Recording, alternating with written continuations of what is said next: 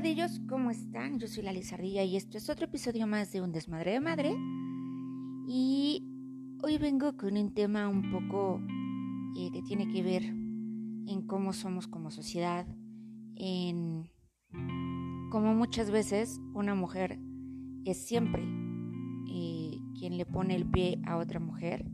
Pero eso sí, ahí estamos muy monas el 8 de marzo gritando y pregonando sororidad y eso no quiere decir que todas las mujeres no seamos sororas o que desacredite eh, la marcha y el fin de la misma, ¿no? Pero hablo de aquellas que se cuelgan del 8M para hablar de discursos de sororidad, para ponerse un pañuelito morado y andar por la vida diciendo que todas somos hermanas, que todas contamos y que todas fuimos, cuando no es así, ¿no? Y año con año voy con Aide con la latita a, marchar y marchamos muy unidas a la causa, ¿no? No creemos que la violencia sea algo que se tenga que tomar a la ligera, no creemos que salir con miedo sea algo que tengamos que tomar a la ligera o que tengas que cubrir tu cuerpo porque alguien no entiende que tu cuerpo es tuyo y que tu manera de vestir no tiene nada que ver con sus bajos y asquerosos instintos. Pero bueno, ese es otro tema. Y no me voy a meter en lo político porque para mí todo lo que tenga que ver con gobierno y política está súper lleno de shit y está de verdad súper, súper truqueado, ¿no? Pero he visto durante toda la última semana un sinfín de ataques hacia Mariana Rodríguez, que si bien es todo un personaje, el hecho de que la critiquen por no salir sufriendo en sus fotos de parto, por no eh, salir despeinada, este, por no acabar exhausta y, y fodonga, entonces es mala madre, ¿no? Por el hecho de tener ayuda en casa es mala madre, por el hecho de tener nanas es mala madre, por el hecho de decidir o no amamantar a su hijo es, mala madre y está empezando su maternidad llena de juicios, llena de dedos que la señalan y la hacen sentir mala madre aún cuando no ha tenido la oportunidad de maternar.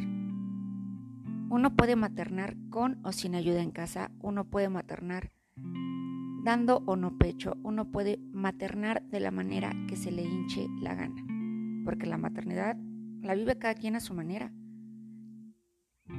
Y el hecho de que sientas o digas o te llenes la boca diciendo que no quieres a tu hijo porque no te dolió el parto, es la mamada más grande que puedo escuchar. De mis dos hijos, uno me dolió la vida completa y el otro no me dolió nada.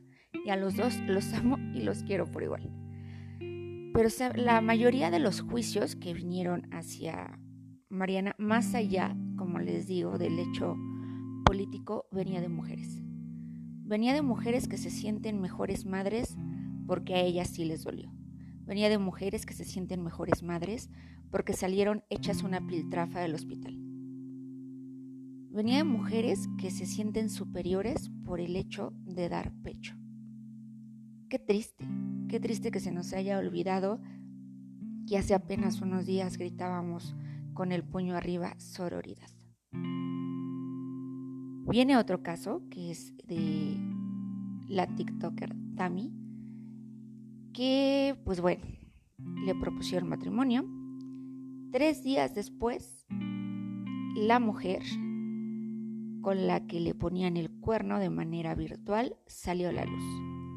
Y mi pregunta es, señorita mujer que eras el cuerno, si le hubieras querido abrir los ojos, lo hubieras hecho desde el mensaje número uno. No te esperas seis meses, no le sigues el juego sexual en el que te metiste si solo lo querías hacer para abrirle los ojos. Es muy triste ver cómo entre mujeres nos atacamos. Es muy triste cómo disfrazamos el ser sororas, cómo disfrazamos el amiga, date cuenta de porquería vil, porque eso es lo que trae esa persona en el corazón al momento de querer dañar a alguien de manera pública. Si Y todavía diciendo, es que esto yo se lo mandé a mis amigos más cercanos. Si querías abrirle los ojos a alguien, lo hacías de manera directa, no de forma tan mediática, destrozándole la vida, los sueños y las ilusiones a una mujer que aparte estaba del otro lado del mundo.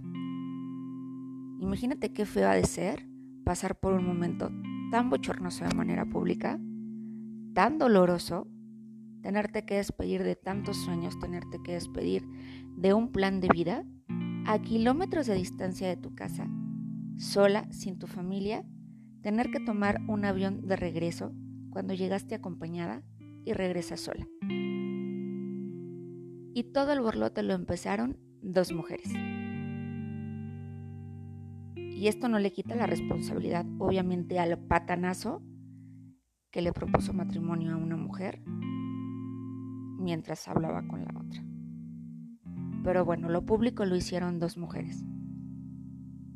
La que mantenía o sostenía una relación con este chico y la influencer que por vistas no le importó arrastrar, llevarse entre las patas y humillar a otra mujer. Es muy triste ver cómo hasta en los trabajos, en las oficinas, la persona que te pone el pie es otra mujer. Cuando deberíamos estar orgullosas de ser mujeres, tener puestos importantes, de ser mujeres y tener un trabajo estable, de ser mujeres y tener la posibilidad de seguir trabajando. Yo no puedo estar más agradecida que haber encontrado un trabajo como el que tengo, porque además de que me deja ser yo de manera profesional y me deja no sentirme eh, solo una ama de casa y me ha dado muchísimo a nivel personal y crecimiento eh, enorme, me deja seguir maternando. Y eso la verdad es que nunca jamás en la vida voy a terminar de agradecer estar en la empresa que estoy. Pero sí es muy cierto. Muchas veces entre mujeres hay mucha envidia, muchas veces y no podemos soportar que otra persona brille mejor que nosotros. No podemos soportar que a otra persona le vaya mejor que a nosotros. O estamos tan ensimismados en nuestra vida y en lo que no tenemos y en lo que quisiéramos tener, que en lugar de pensar, que estás, ya lo había dicho, ¿no? Pero en lugar de pensar qué está haciendo la otra persona para que le vaya bien, o qué está haciendo la otra persona para que todo le esté yendo como le quiere ir, o como ella quería que le fuera, ¿qué estoy haciendo yo para no estar en ese lugar? Y en lugar de estar pensando, ¿qué estoy haciendo mal yo o qué me falta hacer? Solo estoy pensando en todo lo que la otra persona está haciendo mal para entonces, entonces recargárselo. Intenten un día, mujeres, porque todas hemos sido así, todas hemos sido la piedrita en el zapato de otra mujer.